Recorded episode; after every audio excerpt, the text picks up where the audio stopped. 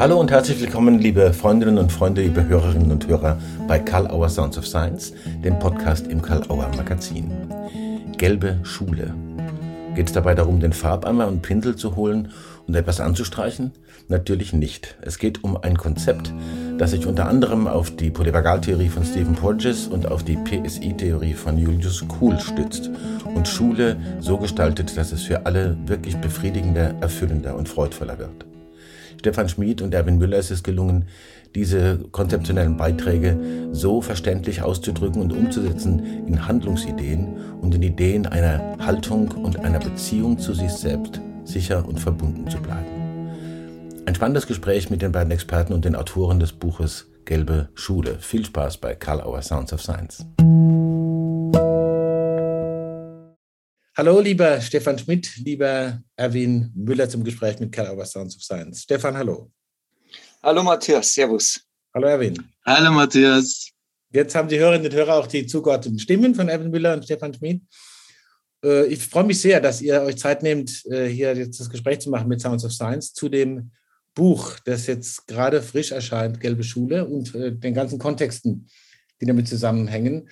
Man könnte ja in, in Verwendung eines Teils des Titels sagen, Gelassenheit und Präsenz versuchen wir heute durch sichere persönliche Verbindung per E-Netz ähm, äh, herzlich willkommen dazu. Aber da habe ich gleich die erste Frage. Der äh, Matthias Ehlert, der ein Essay-Autor bei uns ist von der Zeit, hat mal gesprochen von den Zoom-Mutungen, ne, die die digitale Zeit mit uns bringt, ähm, bezogen auf die Qualität von Verbindungen von Menschen untereinander. Damit würde ich gerne mal einfach so lässig einsteigen. Was gibt es da für Erfahrungen und wie erlebt er das? Die Zoom-Mutungen der digitalen Begegnungen.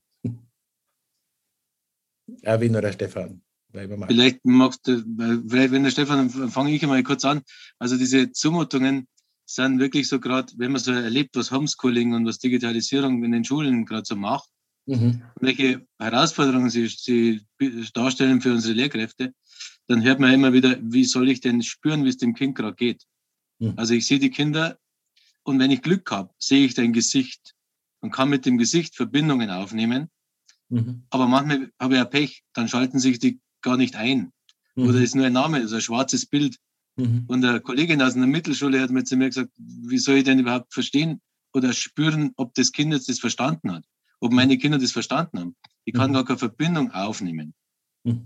Und wenn ich selber Vorträge halte, also zum Thema gelbe Schule, und ich habe 30 Teilnehmer und es schalten sich keiner ein oder nur einer oder zwei, und ich sage dann manchmal, ist es bitte, ich bitte drum, also einfach aus Anstand und aus Höflichkeit sich einzuschalten, weil man spricht einfach mit einem Menschen, wenn man anschauen kann, anders. Und man mhm. kann andere Verbindungen aufnehmen, wie wenn ich nur ein, schwarze, ein schwarzes Viereck mit einem Namen drunter habe. Also es ist eine ganz schwierige Geschichte, da eine Verbindung aufzunehmen.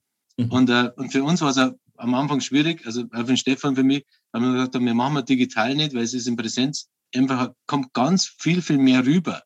Und wir sehen es auch im Unterricht. Also im Unterricht ist einfach äh, eine sichere persönliche Verbindung durch eine Lehrkraft zu den Schülern eine ganz andere Geschichte wie, wie, mhm. wie im digitalen Modus. Also das ist öffentlich bekannt und das können ja alle Lehrkräfte bestätigen. Mhm. Also das ist immer so eine Geschichte. Wir haben dann einmal einen Vortrag gehalten und da war das so, dass man wirklich einen, wenn man eine Person Kontakt aufnimmt, wirklich anschaut, in einem Gespräch, in einem Dialog, dann ist zwar immer noch ein bisschen verzögert, weil die Sprache und weil die, die Bildqualität, alles das beeinflusst ja diese Verbindung.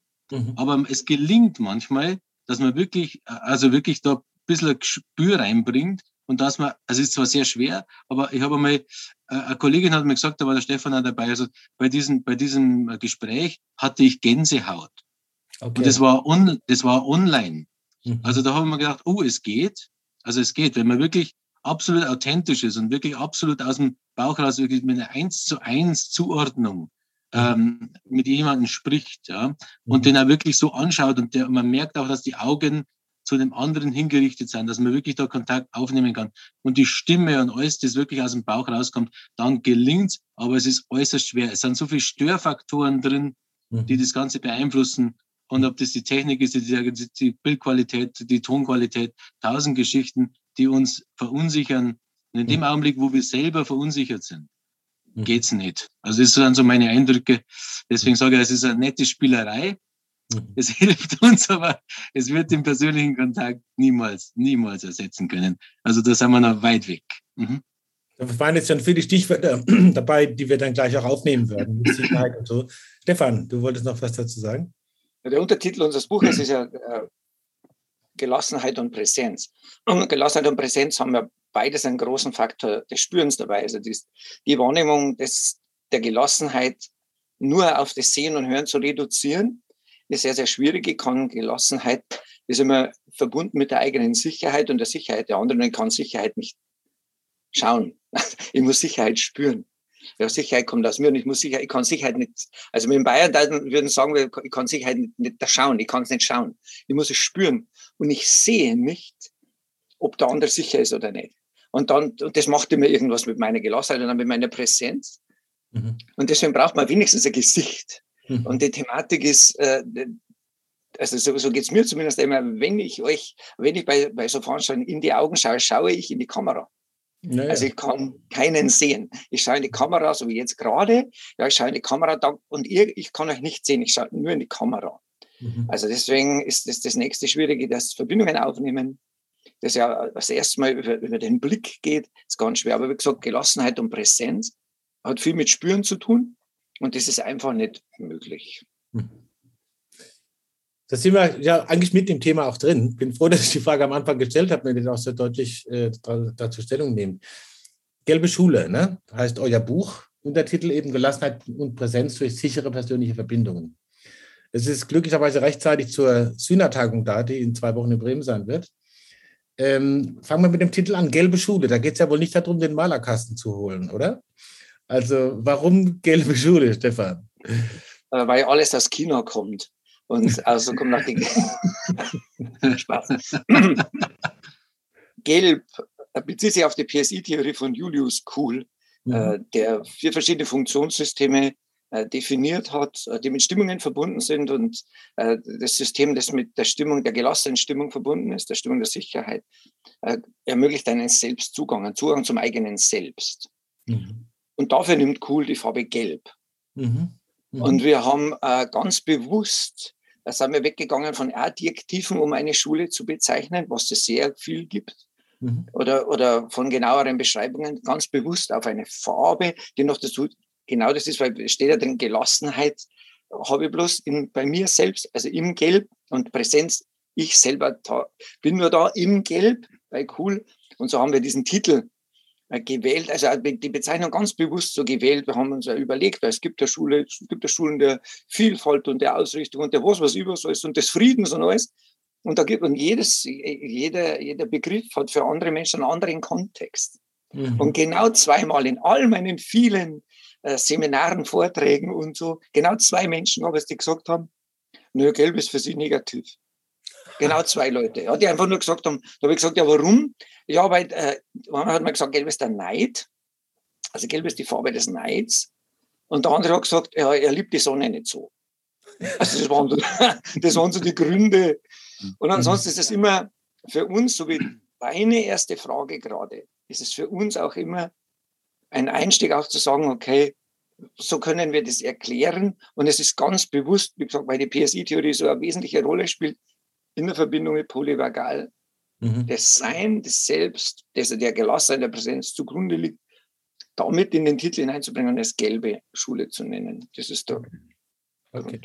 Ja, Erwin. Also für, für mich als, als Schulleiter einer, einer großen, bunten Schule ähm, mit, mit 30, 40 Nationen, also wirklich so, ja. heute immer, gibt es ja viele Schulprofile. Also wir haben immer das Schulprofils äh, Problematik. Welches Profil hat man denn so?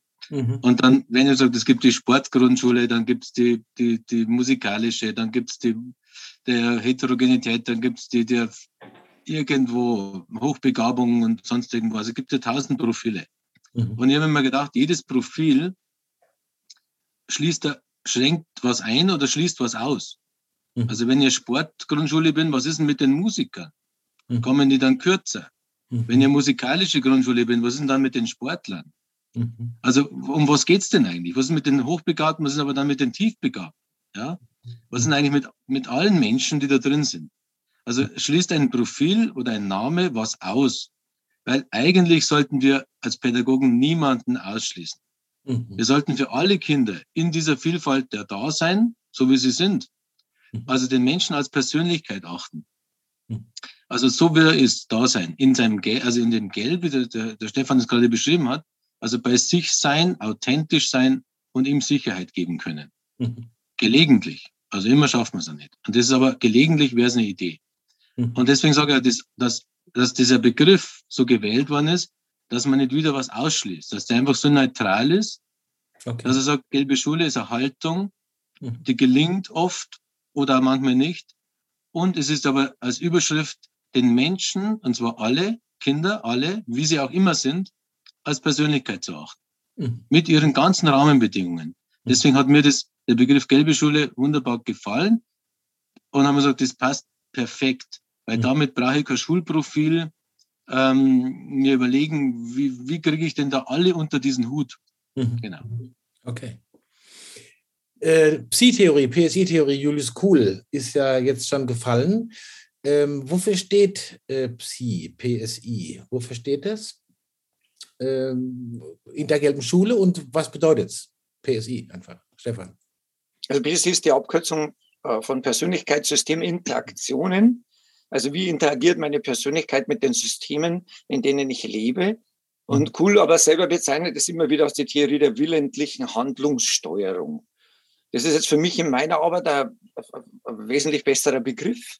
Also kann ich denn meinen, mit meinem Willen mein Handeln steuern?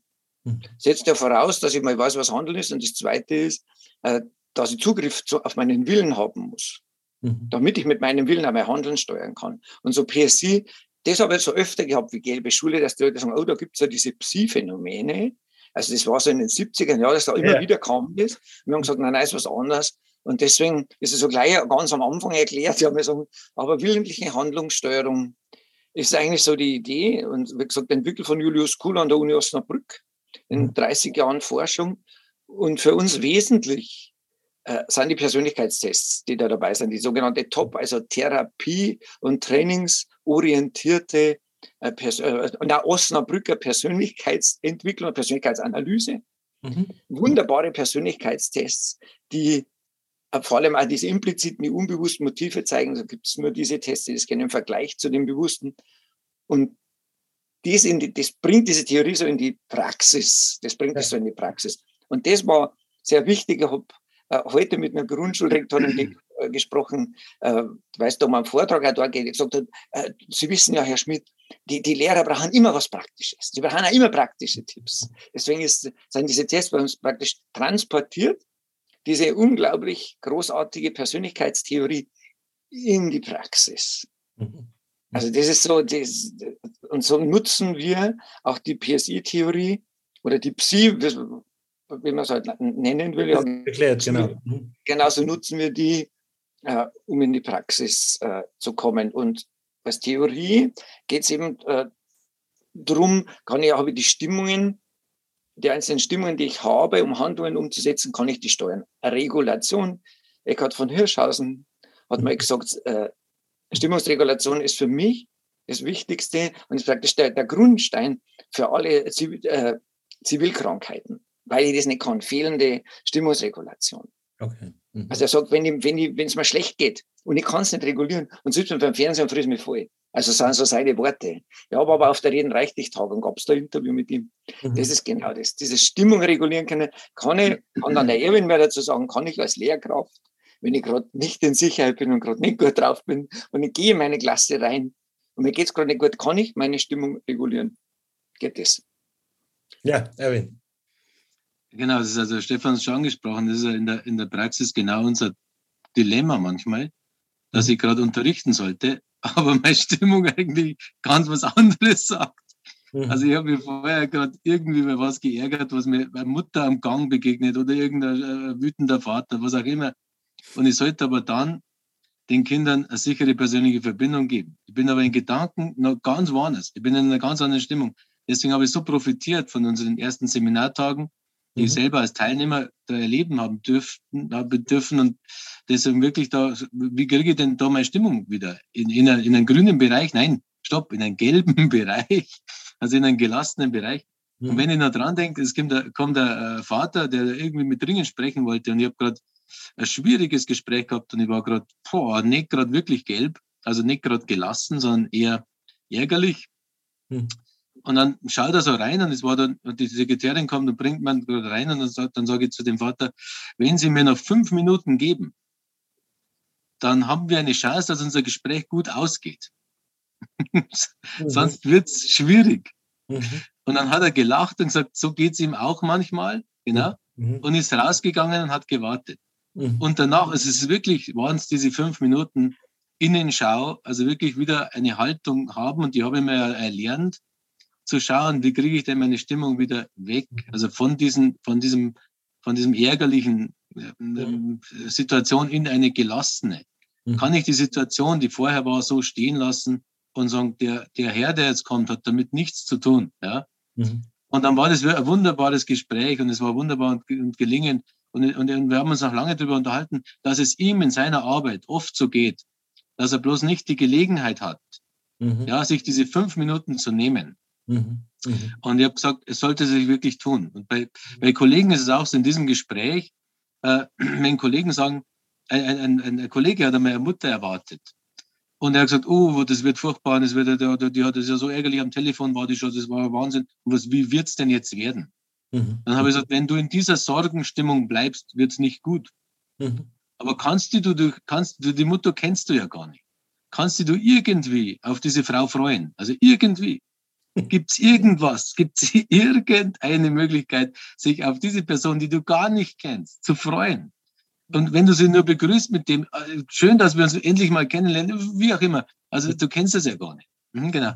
Und am Schluss, es war, er hat, also er hat es echt hingekriegt, es war echt Wahnsinn. Und danach, nach diesem Elterngespräch, kommt er zu mir und sagt, die wollte mich, glaube ich, jetzt heiraten. Also übertrieben. Der hat sich übertrieben, weil er, weil er weil er es geschafft hat, seine Stimmung zu verändern. Genau, um das geht's gerade. Und wenn manchmal Kollegen sagen, jetzt bräuchte ich Yoga, das ist zwar nett, aber ich kann auf dem Weg vom Schulgang, vom, vom Rektorat oder vom Lehrerzimmer oder wo auch immer, vom Elternsprechzimmer in die Klasse auf einem Gang von 50 Metern oder 30 Metern, kann ich nicht eine Stunde Yoga machen vorher, bevor ich in die, in die Klasse gehe. Das ist, um da seine Stimmung zu verändern. Oder ich laufe mal schnell um den Block oder irgendwas. Also das kann ich zu Hause tun wo ich immer, jeder hat seine Methoden, wieder in seine Gelassenheit zu kommen. Die hat ja jeder irgendwie, ja. Mhm. Bloß kann ich die wirklich in der Praxis, im Unterricht oder in, wo auch immer in der Arbeit, wo ich gerade bin, und muss äh, wirklich innerhalb von ein paar Minuten umschalten können. Schaffe diese Selbststeuerung und diese Stimmungsregulierung, wie es der Professor Kuhl ja da wunderbar erforscht hat. Mhm. Und kann man das erlernen? Und ich kann nur aus der Praxis sagen, ja, das kann man erlernen. Es gelingt nicht immer, mhm. weil wir sind ja Menschen, mhm. Mhm. aber es gelingt immer über, überwiegend. Ja? Und ich muss sagen, es hat mir schon ganz oft ähm, sehr, sehr viele Vorteile gebracht, dass man das kann. Mhm. Jetzt ist praktisch so eine Frage schon halb beantwortet und deswegen gehe ich gleich noch zur Polyvagaltheorie, weil das ist ja das Faszinierende an diesem gelben Schule, schien mir, dass so komplexe Theorien wie die PSI-Theorie, die ja wirklich hochgradig komplex ist, eben auf diese Handlungsebene und auf diese Ebene der Selbstregulation, wenn man so will, gebracht werden kann. Ein anderer Beitrag ist die Polyvagaltheorie von Stephen Porges, der äh, im äh, Projekt Gelbe Schule so und im Ansatz so eine Rolle spielt, der auch als sehr kompliziert gilt, aber immer bekannter wird. Äh, ihr erläutert das ausgehend von sehr konkreten Beispielen, vielleicht zur Illustration. Ganz kurz was zur Polyvagaltheorie, die kann man längst nicht komplex behandeln. Und dann vielleicht auch nochmal, das war so, dankend, äh, so, so, so, dankbar, diese Beispiele, noch was dazu. Stefan meldet sich. Ja. Also die Polyvagaltheorie, äh, mir ist immer darum gegangen, noch die Basis darunter zu finden, wie, also bei diesem sich selbst sein, ja, wie kriege ich das her? Was macht mein Körper, um bei mir selber zu sein? Ja. Und ich äh, war auf eben bei der Reden-Reichtagung, wo äh, Porges da war und was über traumatisierte Menschen erzählt hat und diese Zustände der Sicherheit und der, äh, und der äh, Gefahr erzählt hat. Und dann ist bei mir wirklich, ja, der, der Verbindungsschalter PSI Polyvergal gefallen. Mhm. Und es ist die Wahrnehmung ist entscheidend. Also wenn ich wahrnehme, dann habe ich ein System, das, das, das Porcher als Neurozeption bezeichnet, mhm. das entscheidet, ist es, ist es sicher, was ich wahrnehme, oder ist es gefährlich, was ich wahrnehme. Okay. Und dann kommt mein autonomes Nervensystem und macht, weil es ja autonom ist, Reaktionen in meinem Körper. Ja? Mein Körper reagiert der Sympathikus, wenn ich zuschalte, wenn ich Gefahr wahrnehme, macht nichts anderes, als meinen Körper zu mobilisieren, dass ich angreifen oder fliehen kann. Mhm. Das macht er, für das ist er da. Und wenn ich Sicherheit spüre, dann macht mein, mein Nervus vagus der neuere, ja, das, es gibt da zwei, Nervus, Nervus vagus quagi, ja, mit einem alten und neuen, der neue äh, reguliert dann eben meine Gesichtsmuskulatur, das Hören, Sprechen und geht ins Ende dem Herz und sorgt dort für Gelassenheit. Und dann war für mich die Verbindung dazu cool. Okay. Mhm. Dann kann ich sagen, okay, das ist meine Wahrnehmung, weil die Stimmung ist ja dann schon, aber davor ist meine Wahrnehmung, wenn ich, und da kann ich eingreifen. Und kann sagen, okay, ich nehme jetzt gerade wahr, so wie es der wenn erzählt hat, oh, das ist jetzt nicht, nicht mir geht's gerade nicht gut. Ja, mein Körper ist gerade nach diesem schwierigen Gespräch angespannt. Ja, ich nehme das ja, aber es war ein schwieriges Gespräch. Das heißt, ich bin nicht sicher. Ich bin unter Druck, im Stress, in der Angst, im Mangel, wo auch immer. Und mhm. ich brauche eine Regulation. Das heißt, ich muss meinen Sympathikus regulieren können, um in den Vagus zu kommen. Mhm. Und da gibt es ein schönes äh, Beispiel, das wir auch im Buch geschrieben haben. Äh, das ist das, was ganz viele Menschen können, ist jemandem helfen. Wenn ich sehe, es stürzt jemand, ja, es stürzt ein Kind im Pausenhof und ich sehe, aha, fehlt nichts und ich kann hingehen und bleibe in meiner Sicherheit, weil ich sehe, ja, okay, das Kind ist gestört, ich kann helfen und gehe in dieser Sicherheit zu diesem Kind. Beuge mich zu dem Kind hinunter und sage, kann ich da helfen oder was ist passiert oder schau mal oder irgendwas, sodass das Kind meine Sicherheit spürt. Dann spüre ich, dass das Kind meine Sicherheit spürt und dann kann ich eine sichere persönliche Verbindung aufbauen und das ist ganz wichtig bei Porges, synchron und wechselseitig. Ah. Das Kind spiel, spürt dann wieder, aha, ich bin sicher. Ich spüre wieder, ah, das Kind merkt mal. Und so geht das wirklich. So, so funktioniert eine Verbindung. Ich kann dem Kind helfen. Bin mhm. ich jetzt aber anders gepolt, sehe ich dieses Kind, sehe, oh, das hat sich verletzt und ich weiß, ich kann mit blutenden Knien nicht umgehen, muss ich jemand holen. Weil wenn ich dann hingehe und sage, oh, oh, Mai hast du, weh, du hast dich verletzt und Ende Gelände, das Kind fängt zu meinen, kennen wir alles. Diese Situationen mhm. kennen wir alle, weil unser Nervensystem das einfach automatisch macht. Und wieder die Regulation, und da sind wir wieder bei Kuhn in dieser Verbindung, was der Porges nicht sagt. Porges sagt, es gibt die Möglichkeit, es über den Atem zu regulieren. Und Kuhl sagt halt, raus praktisch aus dem, aus dem Gegenspieler zu gelb ist er blau, ist ja die Angst, ist ja die, mhm. ja, ist ja die, die, die Sorge, so da rauszukommen, auf dem Weg zu dem Kind oder so im Schauen und zu mir selber zu kommen und mit dem Kind eine sichere persönliche Verbindung eingehen. Mhm.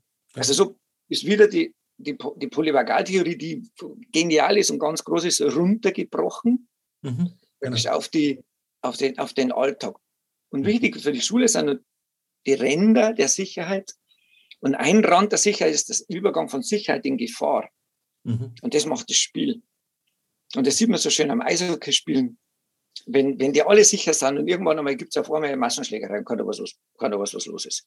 Mhm. Weil eine Gefahr entstanden ist. Also die Kinder spielen lassen ist so wichtig. Und auf der anderen Seite die Wahrnehmung, dass ich immobil sitzen muss, dass ich arbeiten muss, dass ich lernen muss, geht ja praktisch in den Körper runterzufahren. Und das ist der andere Rand, in, Richtung, sage ich mal, Immobilität totstellen. Ja, gehe so an den Rand raus und sage in der Sicherheit, alle sind sicher und ich kann einfach mal nur sitzen oder einfach nur ausruhen oder im privaten Bereich schlafen. Und das sage ich der Lehrer immer, das ist dann immer lustig, wenn ich sage, wenn jemand bei euch im Unterricht einschläft, seid froh, weil dann ist er sicher. Weil wer, wo, wo schläft man? Sicher nicht einfach, wo man sich nicht sicher ist. Wir Menschen schlafen nur dort, wo wir sicher sind, sonst wir, können wir nicht schlafen. Hm. Also so wieder die Verbindung hergestellt aus der Polyvagal zur PSI und immer in der Anwendung. Das ist für uns ganz wichtig. Ja, das ist auch so auffällig, dieses, diese Fähigkeit, es runterzubrechen und in eine Anwendung reinzubringen und uns dann mhm. gern zu verstehen. Erwin. Mhm. Ich habe das ja in der Praxis wieder genauso. Also ich finde diese Polyvagaltheorie genial, weil, weil es, es ist ja, verbindet uns ja mit, äh, wir sagen also, er geht ja von den Säugetieren aus, also wir haben ja diese neuronale Verbindung, Neurozeption Und ich habe das einmal also einfach nicht bloß bei Kindern erlebt, sondern ich habe mit meinem eigenen Hund. Gesagt, was ist denn eigentlich, wenn ich die am Schwanz ziehe und wenn da hinten was mache, dann schaut, möchte er mich erst einmal angreifen, schaut um, schaut mir ins Gesicht und sagt, an meinem Blick merkt er, oh, es ist nur ein Spiel. Und dann, dann spielt er und wedelt mit dem Schwanz. Also es ist, sofort eine Verbindung. Also er schaut mir ins Gesicht. Mhm. Und jetzt habe ich, und genauso ist es in der Klasse. Also ich habe eine Lehrerin, ähm, das war anders. Ich, hab, ich wollte sie besuchen, aber ich bin dann am Türrahmen stehen geblieben und sie hat gar nicht gemerkt, dass ich einfach am Unterricht zuschaue. Die Tür war offen, die Kinder waren total in sicherer Verbindung, sind am Boden gesessen, haben, gespielt, haben gelernt und haben sich in Gruppenarbeiten gesehen. Es war wunderbare Lernatmosphäre. Also die Kinder waren in sicherer Verbindung, wie unsichtbare Fäden mit der Lehrerin verbunden. Keiner wollte weg, keiner war aggressiv, es war alles eine Lernatmosphäre, wie man sich's wünscht. Mhm. So, in dem Augenblick, als die Lehrerin mich wahrgenommen hat, mhm, äh, ist sie plötzlich, die, sie ist hinterm Pult gesessen und hat irgendwo an dem Heft drin was äh, korrigiert oder was reingeschrieben. Und in dem Augenblick, als sie mich wahrgenommen hat, hat sie gemeint, sie muss jetzt natürlich aktiv werden, weil ich immer das was muss man dann so, wenn der Schulleiter zuschaut, muss man aktiv werden. Also ist sie aufgestanden und ist irgendwie rumgegangen und hat dann so sich über die Hefte, die Kinder gebeugt und hat immer, ist so durchs Klassenzimmer gegangen. Und plötzlich wurde es in der Klasse unruhig. Mhm. Also es ist plötzlich, hat man, war spürbar, dass die Kinder unruhig waren, plötzlich unsicher haben, das Reden angefangen haben. Also es, es war plötzlich eine Unsicherheit in der Klasse, nur durch mich. Also ich war der Faktor, der das ausgelöst hat. Mhm. Und dann war die Lernatmosphäre plötzlich gestört. Dann habe ich zu der Kollegin gesagt, bitte arbeite so weiter wie vorher. Mhm. Also ich habe alles wahrgenommen, es war großartig und arbeite bitte so weiter und lass sie da gerade nicht stören. Aber wir sehen selber, wir sind Menschen, lassen wir uns das einfach so schnell gibt es Faktoren, die uns aus der eigenen Sicherheit bringen und dadurch bringen wir die anderen genauso aus ihrer Sicherheit, weil wir sind ja verbunden. Durch wie so unsichtbare Fäden sind wir verbunden. Mhm. Und es sind so, so, so Kleinigkeiten, und, und die, die, die das ausmachen. Und da mhm. habe es also universitäre Forschung gegeben, also an der, an der Klasse, bei mir an der Schule. Und ich wollte wissen, was das ausmacht. Und die Kinder haben zu 100 Prozent festgestellt, wenn die Lehrerin reingeht ins Klassenzimmer, merke ich am Gesicht, ob es ihr gut geht oder nicht. Also ich merke, dann haben sie es genau äh, beschrieben, ich merke es an den Augen, am mhm. Gesicht und dann später an der Stimme höre ich es, ob es ihr gut geht oder nicht. Und dann haben sie es beschrieben, wenn es ihr gut geht, also am Gesicht, ja, dann fühle ich mich sicher und kann gut lernen. Also ein Riesenfaktor. Wenn ich mir aber merke, der Lehrerin geht es nicht gut, was sie an den Augen sofort sehen und an der Stimme hören, dann kann ich mich nicht mehr konzentrieren, mhm. kann ich nicht so gut lernen, mache ich viel mehr Fehler. Also es, hat, es ist ein Riesenfaktor. Mhm. Also hat diese Uni ja festgestellt, es ist ein Riesenfaktor, ist die Lehrerpersönlichkeit. Nein, stopp ist die Stimmung der Lehrkraft, die gerade hineingetragen wird. Jetzt, wenn die Lehrerin aber wieder authentisch wäre und sagt, Kinder, jetzt ist gerade schwierig mit mir, weil jetzt brauche ich noch fünf Minuten, ja, mhm. jetzt, äh, mir geht's gerade nicht so gut, ja, oder ich bin erkältet oder was auch immer, mhm. dann bin ich wieder ehrlich und authentisch. Dann merken die Kinder, dass sie praktisch, dass es nicht an ihnen liegt. Mhm. Also, dass sie nicht der Auslöser sind, ja. Und um das geht's gerade. Dann sind sie wieder in einer sicheren Verbindung mit der Lehrkraft. Und das ist genau bei einem Elterngespräch war das auch ganz interessant, das habe ich im Buch beschrieben, als die Mutter gesagt hat, sie kann mit dem Erstklasskind nicht mehr, nicht mehr lernen, es ist jeden Tag eine Katastrophe und die Hausaufgaben sind eine Katastrophe. Dann habe ich gesagt, wie geht es Ihnen denn eigentlich? Sind Sie da sicher, wenn die Kinder heimkommen? Oder sind Sie selber aufgeregt oder in Sorge? Sind Sie in Angst? Ja, natürlich, in Angst. Was werden heute schon wieder los sein? Dann sage ich, waren Sie schon mal jemals gelassen bei den Hausaufgaben? Ja, schon, also eigentlich noch nie, hat gesagt, noch nie. Und sage ich, waren Sie schon überhaupt mal gelassen? Dann hat es lange überlegt und hat, hat gesagt, ja, ja, wenn Sie, wenn Sie, da, wenn Sie häkelt oder wenn Sie was häkelt, ja. Dann habe ich gesagt, haben Sie schon mal bei den Hausaufgaben gehäkelt? Dann hat sie gesagt, nein, noch nicht. Dann hat sie gesagt, dann hat sie, haben sie, probieren Sie es mal. Und als sie das probiert hat, also eine Woche später oder 14 Tage ist sie zu mir gekommen und hat gesagt, unglaublich, alles wunderbar, das Kind, das ist alles super. Und dann habe ich gesagt, also komisch, aber ich gesagt, das liegt, glaube ich, an Ihnen. Mhm. Also scheinbar, also scheinbar ist dann, sind sie ein Faktor. Und dann mhm. hat es wirklich, also das hat immer funktioniert, bis auf das, wenn der, der Mann nach Hause kommt oder wenn sie sich einmischt, dann habe ich gesagt, schicken Sie ihn irgendwo hin in die Garage oder mal oder irgendwas anderes. Er soll sich dann nicht einmischen, das ist besser. Aber es ist in dieser Beratung, zu, zu, äh, eine Beratung anzusetzen, die sagt, achten Sie bitte mal auf Ihre eigene Stimmung, wie die gerade ist, wenn Sie mit Ihrem Kind arbeiten wollen. in den Homeschooling-Bereich, eine Mutter, die gesagt hat, Homeschooling ist eine Katastrophe, ich kann es einfach nicht und ich sitze neben ihm und ich, das ist eine, Katastrophe, dann habe ich gesagt, denken Sie vorher schon, dass Sie es nicht können? Dann hat sie gesagt, ja. Dann sage ich, dann sind Sie ja in Angst und in Sorge. Mhm. Ja. Dann kann es ja nicht gehen. Aber so gibt's, hat es einen Tag gegeben, wo es funktioniert. Also hat es nachgedacht und sagt, ja, als ich gar keine Zeit hatte, weil ich draußen, da habe ich draußen Wäsche aufgehängt. Dann habe ich gesagt, ja, da waren sie aber nicht in Sorge, da waren sie gelassen, weil das war ihre Tätigkeit. Das war, dann hat sie gesagt, ja, genau, stimmt, sehen Sie es. Also das ist genau der Punkt. Also das überträgt sich so stark mhm. auf die Kinder. Mhm. Und ich habe die Kinder befragt, haben gesagt, ich, ich, ich wünsche mir so weit, dass meine Eltern mit mir sich Zeit haben und es tut mir gut, wenn, wenn meine, meine Mama gelassen ist. Mhm. Also ich, ich, ich habe die Befragung, also wo alle gesagt haben, und ich merke sofort, wie bei der Lehrerin, ich merke am Gesicht, ich merke am Gesicht, ob es geht oder ob es nicht geht. Mhm. Selbstwert ist äh, eine zentrale Begrifflichkeit bei euch im äh, Konzept Gelbe Schule oder ein zentrales Phänomen einfach auch. Und ich meine, der Begriff kursiert ja auch in so ganz vielen Selbstoptimierungsprogrammen. Ne? Man Selbstwert von Gabonga ähm, als ständig neu zu erstrebendes Ziel und dann erreicht man es irgendwie nicht und vielleicht ist das gar nicht vorgesehen, dass man es erreicht. Aber bei euch scheint das eine ganz andere Rolle zu spielen. Was unterscheidet äh, diesen Begriff des Selbstwerts, den ihr äh, einbringt, von, von anderen Begrifflichkeiten? Stefan.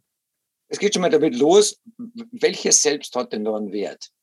Also ich habe drei, ich bin ja glücklich verheiratet, habe drei Töchter. Und bei mir gibt es ganz viele so Zeitschriften wie Happiness oder Happy Way, also diese Dinge, ja, oder diese Podcasts und so, was genau um das geht, was du gerade erzählt hast, ja, diese Selbstoptimierung und so. Und, und ich habe nie, also wenn ich da einfach mal reinlese, gefunden, um, welchen, um welches Selbst geht es denn da eigentlich? Mhm. Welches Selbst hat da einen Wert? Und da haben wir es wieder ganz einfach bei Cool, bei Gelb.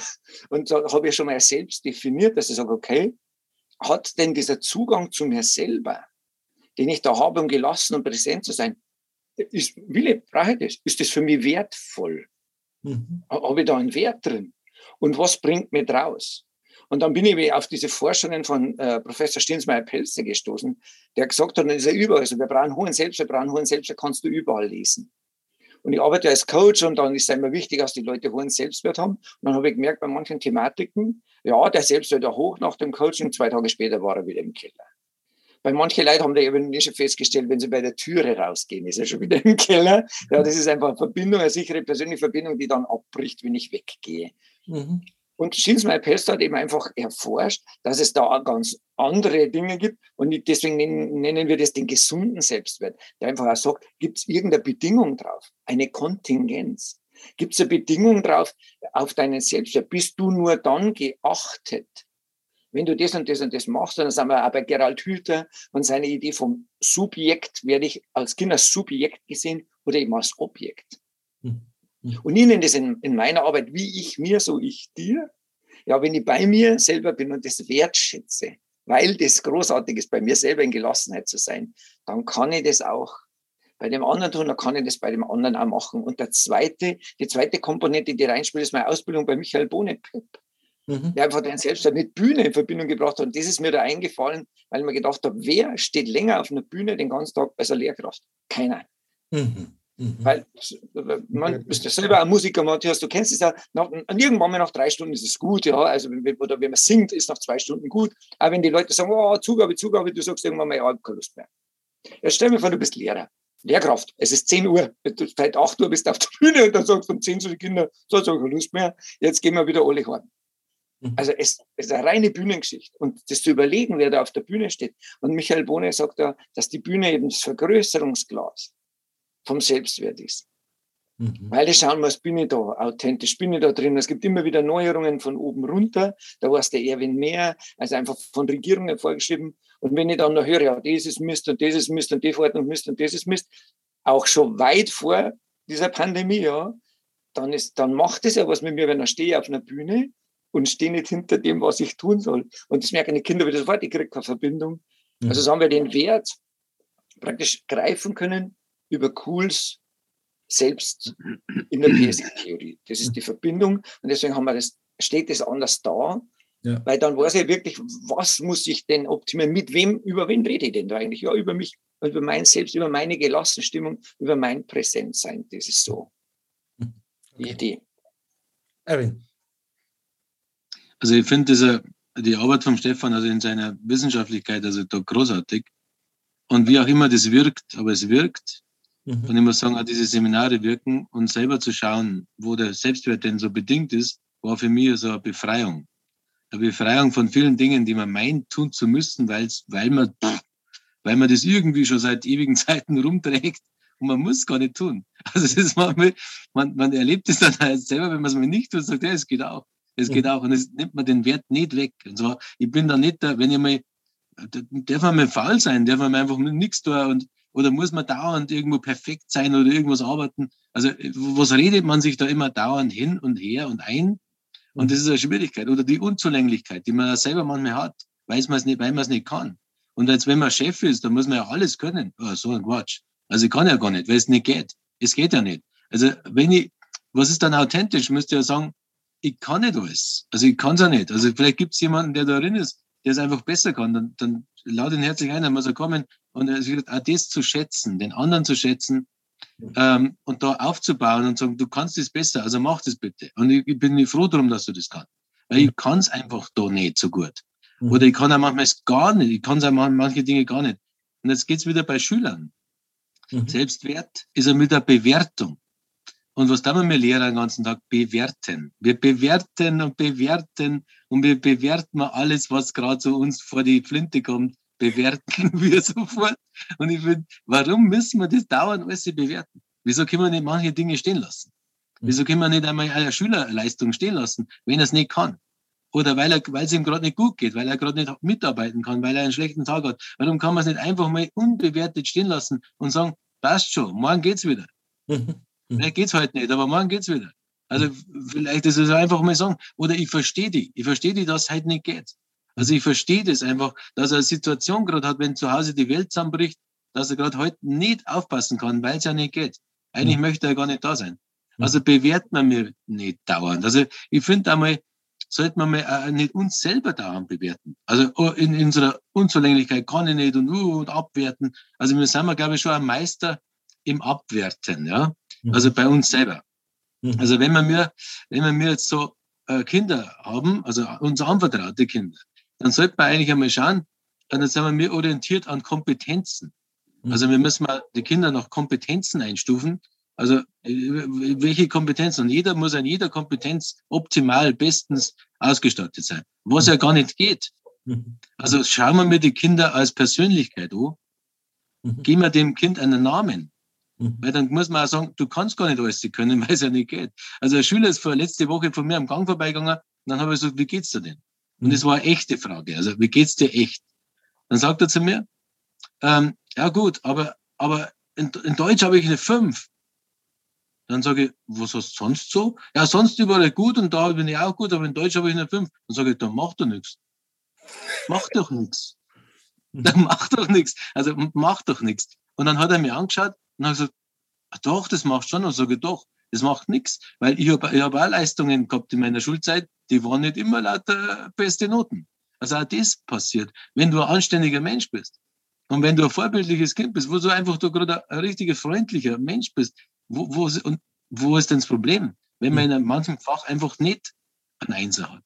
Mhm. Also ich denke mir mal, und wenn er sich bemüht darum, vielleicht wird es dann ein Vierer am Jahresende, man weiß ja nicht. Und auch mit dem muss man leben können, dass er das ist. Also Selbstwert ist für mich immer ganz stark eine Bewertungsgeschichte. Mhm. Mhm. Da, da sage ich jetzt einmal, auch durch die Haltung gelbe Schule mhm. muss man einen neuen Blick drauf kriegen, mhm. auf Bewerten. Und ich sage zu meinen Kollegen immer, wie wollt ihr denn selber bewertet werden? Wie wollt ihr? Weil ich bewerte ja selber als Schulleiter. Mhm. Also wie wollt ihr denn selber bewertet werden? Und so sollte auch ihr die Kinder bewerten. Wollt ihr selber so bewertet werden, dass ich sage, okay, ich möchte als Mensch bewertet werden, weil ich manches nicht, nicht alles kann? Will ich selber so gesehen werden? Und wie bewerte ich denn selbst im Unterricht? Mhm. Meine Kinder. Und das ist dann wieder Selbstwertgeschichte. Kann ich mich so annehmen, wie ich bin? Und mhm. das ist, wie gesagt, äh, wieder eine gute Idee, über diese gelbe Schulehaltung praktisch selber die Sichtweise zu verändern mhm. und eine neue Sichtweise auf, auf Bewertung zu finden. Das war jetzt praktisch schon eine Antwort auf eine Frage, die ich hatte, weil mich das so beeindruckt hat im Buch, diese Beschreibungen äh, der Lernweg sozusagen zur gelben Schule äh, und, und, und zu dieser Haltung. Weil äh, da für mich waren wesentliche Aussagen, offensichtlich wird die Arbeit definitiv nicht mehr so oft als anstrengend erlebt, sondern eher als was, was man gern macht. Da bin ich gern. Ne? So. Das scheint damit zusammenzuhängen. Ne? Ja. Genau. Also wenn ich da gleich darauf antworten darf noch, also diese Haltung zu entwickeln, ist immer ein Prozess. Also wer sich vorstellt, ich mache ein Seminar, zwei Samstage und dann ist also die Haltung da, es ist immer ein Prozess. Mhm. Und wie gesagt, ich war selber Teilnehmer schon seit, ich glaube, seit fünf Jahren immer wieder regelmäßig am Herrn Schmidt, seinem Stefan seine Seminare und arbeite mit mir selber. Und das, das Schöne ist immer, dass man einfach ganz alleine als Persönlichkeit selbst für sich arbeitet und keiner mit dem anderen irgendeinen Austausch. Das braucht es alles gar nicht. Also ich arbeite für mich. Und es ist das Schöne, dass man dann sich eine Haltung äh, baut, langsam aufbaut. Mhm. Und es gibt immer wieder Rückschläge und sagt, ah, oh, jetzt hat es einen Ticker oder so, wie auch immer. Aber ich krieg äh, nachhaltig eine andere Sicht auf die Dinge. Mhm. Und auch zu diesen, zu dieser, eine Sicht darauf, dass es manchmal nicht gelingen kann, weil wir ja Menschen sind. Mhm. Das geht gar nicht. Aber wir haben ja immer den Anspruch, es müssen alle sofort alles perfekt. Also wenn man so ein Seminar, wenn man gelbe Schule als Haltung macht, müssen doch sofort alle Kollegen, alle, ohne Ausnahme, sofort diese Haltung haben, also sofort alle, und zwar in einer Perfektion. Mhm. Und wenn man diese halt, wenn man diese Einstellung hat, wird es schwierig, weil es nicht geht. Mhm. Weil wir sind ja Menschen. Also sich auf den Weg zu machen und auch den Langsamen nicht zu verlieren, ja, der mhm. sich auf den Weg macht und trotzdem den Schnellen zu sehen, also das ist so, wie es ist. Also wir sind ja Menschen, eine, genau der bunte Haufen, den wir in der Klasse haben, den, den haben wir manchmal im Kollegium. Mhm. Wir können nicht davon ausgehen, dass wir alle die gleichen Menschen sind. Wir sind unterschiedliche. Und genau um das geht's. Also das, die Zeit zu lassen, Seminare anzubieten, wo sich Menschen selber mit unterschiedlichem Tempo, mit unterschiedlichen Sichtweisen auf den Weg machen, irgendwas, was sich lange tradiert hat bei sich selber, was man aber als Belastung empfindet, zu verändern, das ist die Idee.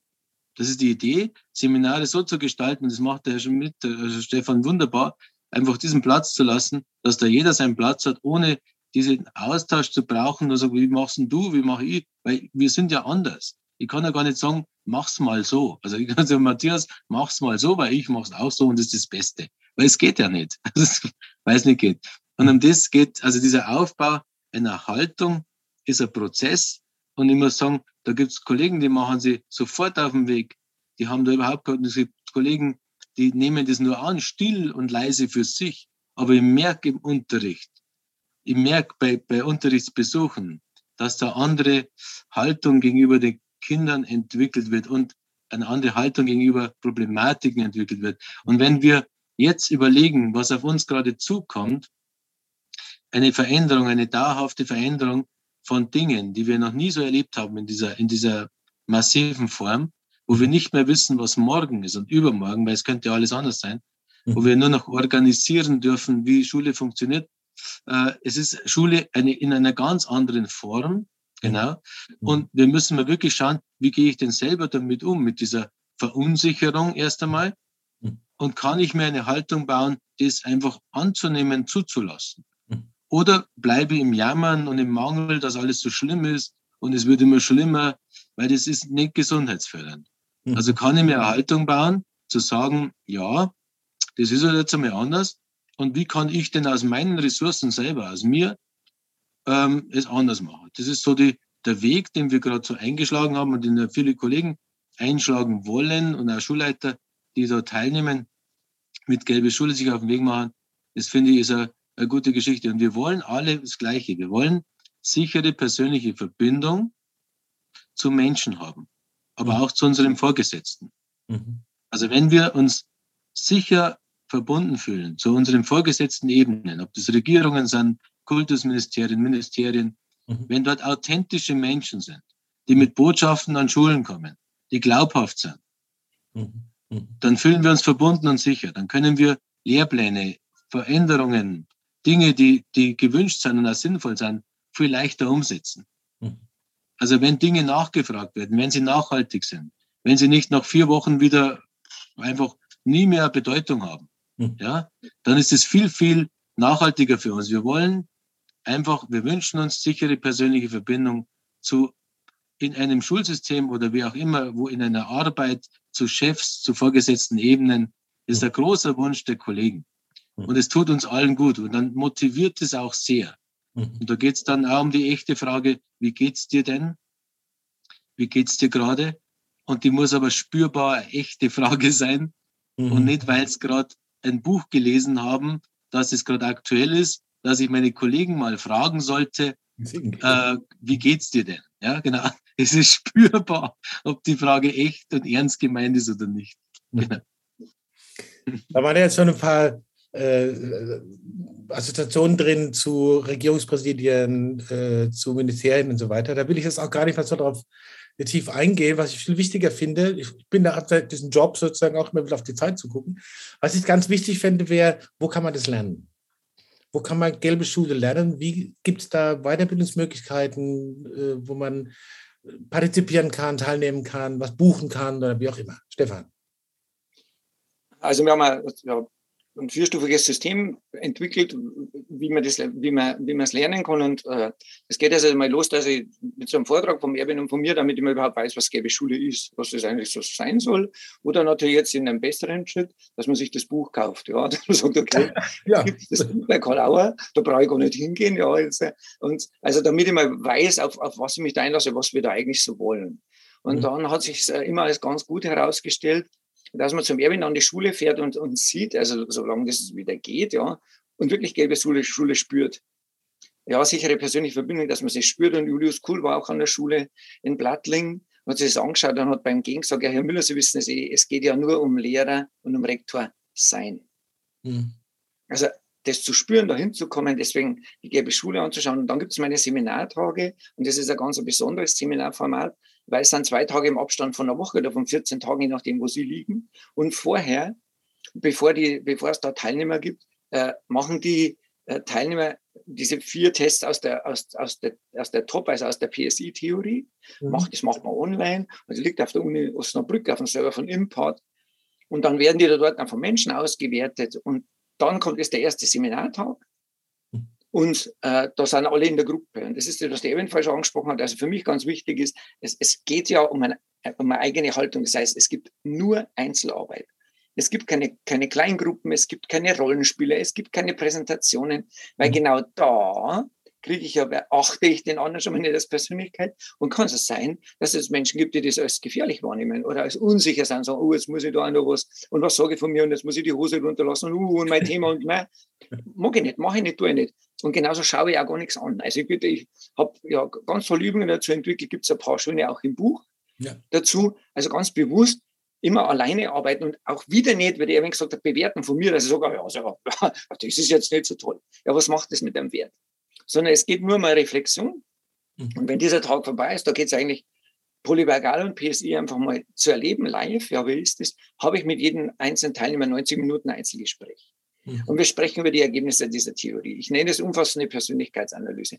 Und mhm. das ist großartig. Weil das ist ein Riesengewinn, weil da gibt es einfach Erkenntnisse, gerade diese implizite, diese, diese vorbewussten, nicht bewussten Motive im Vergleich zu dem, wie stelle ich mir den jetzt gerade da? Ich sage immer, mein Bewerbungsschreiben, ja, wie schaut das aus? Und dann vergleichen wir das mal zu dem, was ist denn drunter? Mhm. Und mhm. dieses Wissen, diese Verbindung, das macht's aus. Ja, und dann haben die Leute die Idee und sagen, aha, das sind Ressourcen, das ist alles eine reine Ressourcengeschichte. Und dann gehe ich in den zweiten Tagesgruppe und ich erarbeite mir eine neue Haltung. Das Zürcher Ressourcenmodell ist da so eine Basis und eben ein PEP. Ja, es ist so eine Basis drunter. Und ich erarbeite mir eine neue Haltung zwar aus meinen Ressourcen, nicht irgendwie, sondern weil ich es vorher weiß. Und mhm. dann kann ich wirklich auch meine Ressourcen nutzen, weil wir das sprechen wir ja im Einzelgespräch und kann somit 100 Prozent von dem nutzen und weiß, okay, das kann ich nehmen oder da brauche ich gar nichts machen, weil einfach Beziehung zum Beispiel kein Motiv ist, keine Motivation für mich ist, nehme ich das nicht, brauche ich nicht machen, habe ich schon so oft probiert. Also so kann man eben gelbe Schule lernen und was ich vergaß, ist, dass es äh, nach diesem Praxistag einen Seminartag gibt, den wir Selbstwerttag nennen, Selbstfürsorge, um mhm. einfach mal die Idee des Selbstwertes kennenzulernen, die Idee des eigenen Wertes, und zwar in dem Sinne, wie man es vorher gesagt hat, kennenzulernen. Einfach mhm. mal zu merken, okay, das ist es. und die Schulen, die sich als gesamte Schulen auf den Weg gemacht haben. So, das ist was, wo ich sagen kann, okay, das kann ich in Anführungszeichen verpflichtend machen. Mhm. Aber die Seminartage mit einem Persönlichkeitstest ist immer freiwillig.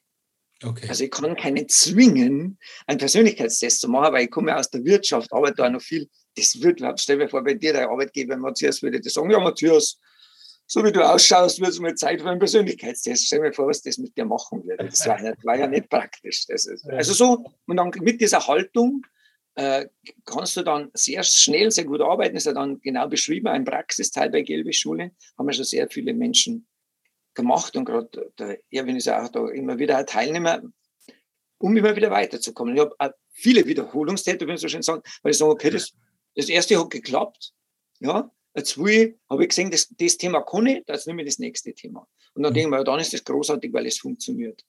Mhm. Und auch immer die Verbindung, ich bin als Mensch hier und ich kann das Thema wählen für meine Neuhaltung, das ich will. Ob das was mit Schule zu tun hat oder nicht, weil ich bin immer der Mensch, ich bin als Lehrkraft der Mensch, ich bin immer der gleiche Mensch. Also auch wieder, das schaut keiner an, keiner fragt, was hast du für ein Thema, keiner, immer alleine intensive Einzelarbeit mhm. innerhalb der Gruppe. Das ist mir ganz ein wichtiges Anliegen. Okay, Erwin. Wenn man, wenn man das Ergebnis anschaut, anschaut dann würde ich einfach, äh, finde es ganz interessant, weil wenn man die Motive, seine eigenen Motive kennt, ja, und es sind ja diese Beziehung, diese, diese, diese Leistung oder diese, diese Machtmotiv, die da drin ist, also dann, dann kriegt man wieder einen anderen Blick auf die anvertrauten Kinder. Mhm. Also ich sage mal, wenn ich in der Klasse bin, dann sehe ich ja die Kinder, die mehr Beziehungsmotiv haben wie Leistungsmotiv. Ja? Mhm. Oder die den Schwerpunkt Leistungsmotiv haben, die Kinder sagen, die möchten einfach ganz viel arbeiten, ganz alleine ungestört, ganz viel tun. Mhm. Und die Beziehungskinder, die sagen, darf ich in der Gruppe arbeiten, darf ich mit der Freundin aufs Klo gehen, darf ich alle zu zweit, zu dritt machen. Das ist denen viel, viel wichtiger wie Leistung. Die wollen gar nichts, die sagen, Hauptsache meine Freundin sitzt neben mir, sagen die wirklich zu mir, weil ich es befragt. Die haben gesagt, das macht, kann ich viel besser lernen, wenn meine Freundin neben mir sitzt. Da ich, wunderbar. Und der andere sagt, wenn ich ganz alleine arbeiten darf, ungestört, schaffe ich viel, viel mehr. Mhm. Und, der, und das ein Machtmotivkind sagt, darf ich selbst bestimmen, darf ich mal gelegentlich, also nicht immer, gelegentlich bei der Lehrerin auch mal meinen Willen durchsetzen, also mein Ich, meine Lösung, Lösung äh, äh, präsentieren oder meinen anderen Weg gehen, was ganz was anderes, von hinten anfangen oder einfach was anderes. Es ist einfach so schön, wenn die, die Lehrkräfte, die da teilgenommen haben, auch plötzlich einen anderen Blick auf die Kinder bekommen, mhm. weil sie einen anderen Blick auf sich selber bekommen haben. Und das ist so schön, weil die sagen ja, ah, Mensch, ich war doch, bin selber ein Beziehungsmotiv, also war, habe ich eigentlich mehr mit diesen Kindern gearbeitet und die anderen waren lästig.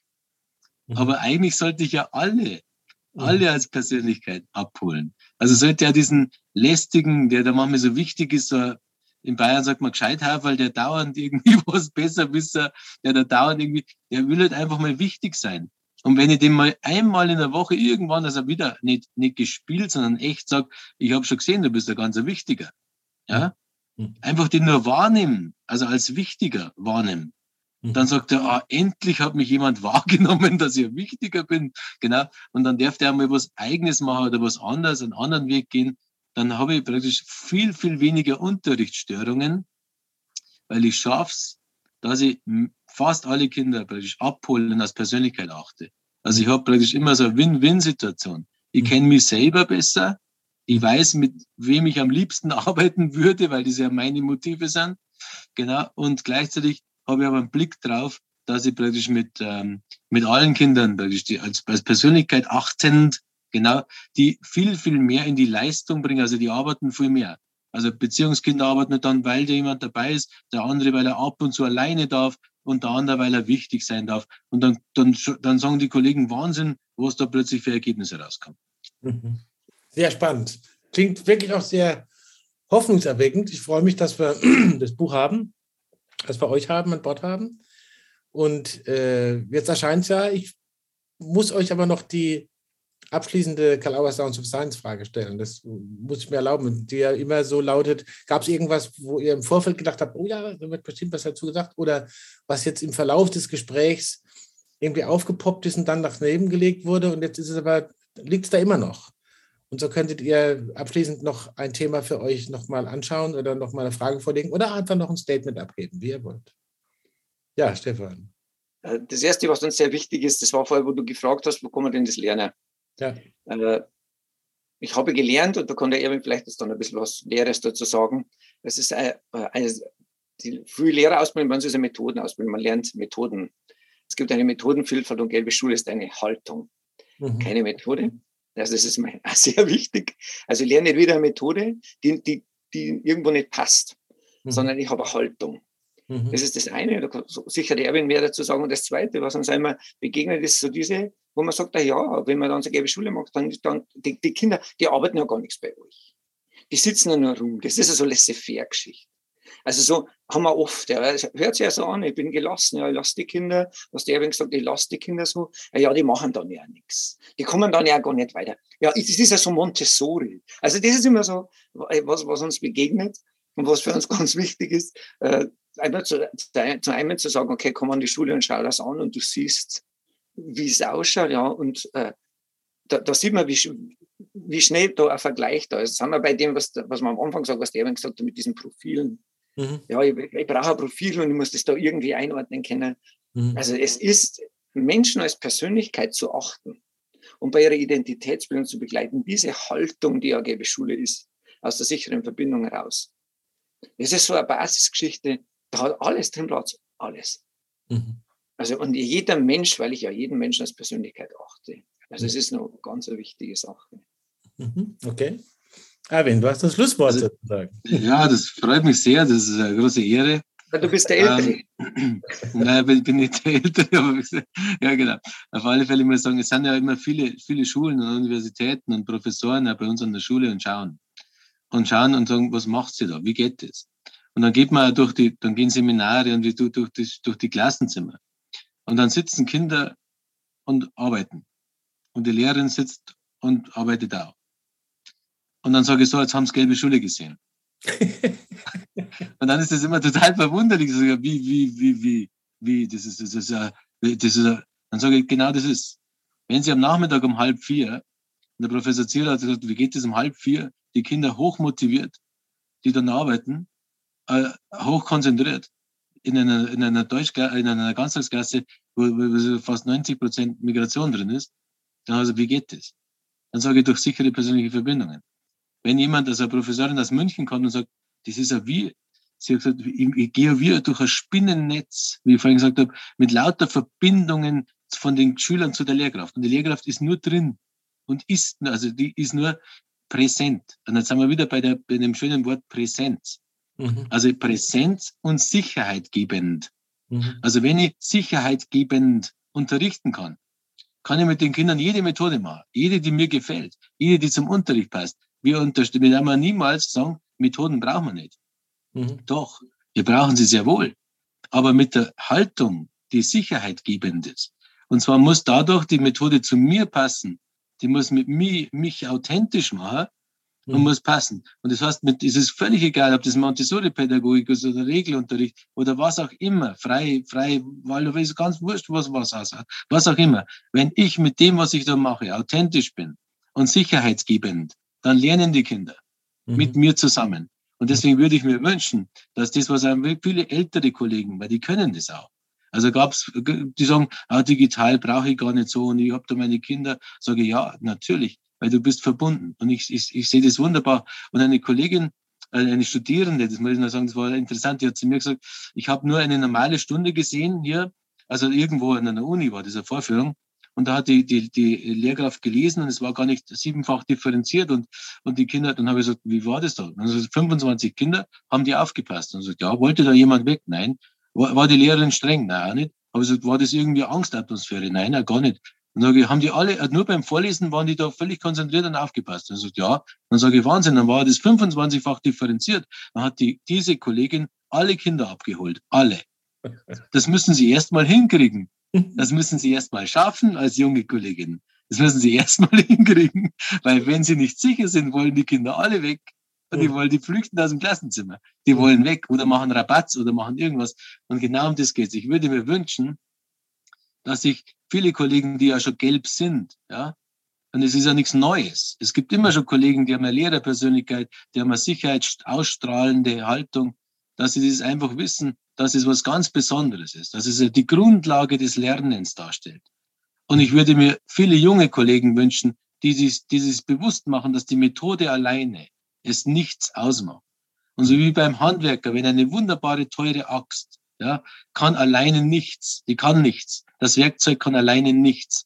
Es muss der Handwerker sein, der mit Herzblut diesen Beruf ausübt, der diesen Beruf liebt, ja. Dann ist er mit dieser Axt in der Kombination, ist dieser Künstler, ein brillanter Künstler. Genau um das geht's. Also ich kann tolle Werkzeuge haben, aber ohne ich, ohne mich selbst, der den Beruf liebt, geht's nicht.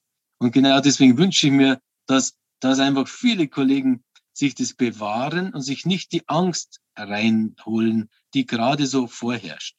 Diese Verunsicherheit, Verunsicherung, die gerade so ist, durch diese Zeit, die gerade so seltsam ist, dass man sich verunsichern lässt, dass man selber gelassen bleibt und sagt, meine Kinder und ich, wir sind eine gute Einheit. Und meistens ist es eine wechselseitige Beziehung. Die Kollegin, die manchmal in die Klasse geht, um ihre eigene Sicherheit wieder zu holen. Das finde ich auch großartig. Die ist vorher verunsichert, geht in die Klasse, entspannt total mit den Kindern, kommt wieder und es geht ihr besser. Und dann denken wir, oh, auch die Kinder geben gerade den Erwachsenen was. Großartig. Ein sehr, wenn ich das so nehmen darf, schönes Schlusswort, wie ich finde, und vor allen Dingen ein sehr, aus meiner Wahrnehmung, authentisches. Ich danke euch ganz, ganz herzlich für eure Zeit, für das Gespräch und für die ausführlichen äh, Blicke auf die ganz vielen Kontexte, die da drin sind. Und äh, ich gehe ermutigt hier aus dem Gespräch raus. Vielen Dank dafür, dass ihr euch die Zeit genommen habt. Ja, danke, lieber Matthias. Danke. Lieber Matthias, schön, dass wir uns kennengelernt haben. Das finde ich allerdings auch.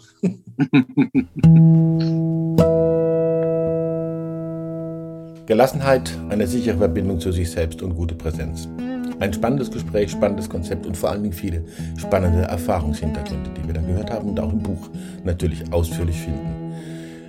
Gelbe Schule beim Karl Auer Verlag von Stefan Schmid und von Erwin Müller. Danke, dass ihr dabei wart, liebe Hörerinnen und Hörer. Danke nochmal an die beiden für das wirklich spannende und informative Gespräch. Vergesst nicht, wo immer ihr Sounds of Science hört und verfolgt, positive Bewertungen zu hinterlassen. Schaut euch weiter um im Magazin bei Sounds of Science und da, wo Sounds of Science überall gepostet wird, können die Interviews alle nachverfolgt werden. Und natürlich beim Karl-Auer-Programm karl-auer.de. Danke nochmal, gute Zeit und bis zum nächsten Mal bei Karl Auer Sounds of Science.